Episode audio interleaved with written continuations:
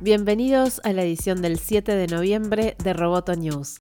Este podcast es presentado por Antel Arena, el mayor centro de espectáculos con estacionamiento vigilado. Antel Arena, la emoción es de todos. Soy Natalia Arralde y vamos directamente a las noticias.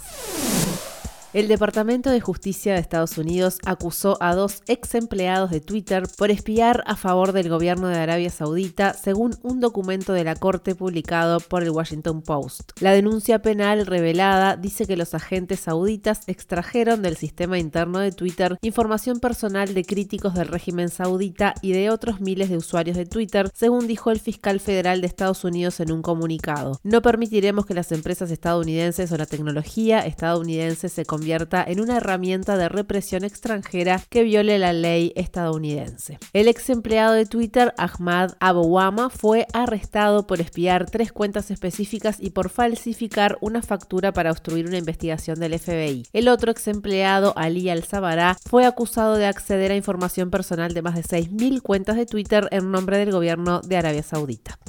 Facebook utilizó datos de usuarios de redes sociales como moneda de cambio, beneficiando a sus aliados y limitando a sus competidores, según un informe del periodista Duncan Campbell publicado en NBC News. El documento de 4.000 páginas incluye correos electrónicos, chat web, presentaciones, hojas de cálculo y resúmenes de reuniones de los directivos. En algunos casos, Facebook recompensó a las empresas asociadas al proporcionar información valiosa para el usuario y en otros casos negó a sus rivales el acceso a la misma información. Los archivos revelados muestran, por ejemplo, que Facebook le dio a Amazon acceso extendido a los datos de los usuarios, pero sin embargo no se tomó la misma medida para la aplicación de mensajería MessageMe, considerada un competidor potencial.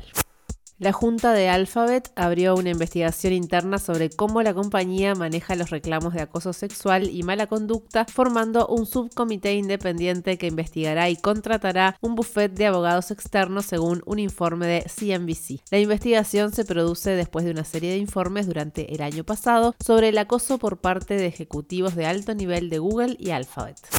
Elon Musk presentará el Tesla Cybertruck, su camioneta eléctrica, el próximo 21 de noviembre en un evento cerca de la fábrica de cohetes de SpaceX en Los Ángeles, California. Se sabe poco acerca del Cybertruck de Tesla, pero durante la conferencia de resultados financieros del tercer trimestre, Elon Musk explicó que es el mejor producto que jamás han hecho. No han trascendido las características técnicas del vehículo, pero sí la posibilidad de una autonomía de hasta 800 kilómetros y una capacidad de remolcar hasta 136.000 kilos de peso. Roboto News es parte de Dobcast. Te invitamos a seguirnos en www.amenazaroboto.com, arroba amenazaroboto y facebook.com barra amenazaroboto. Roboto News fue presentado por Antel. Hasta la próxima.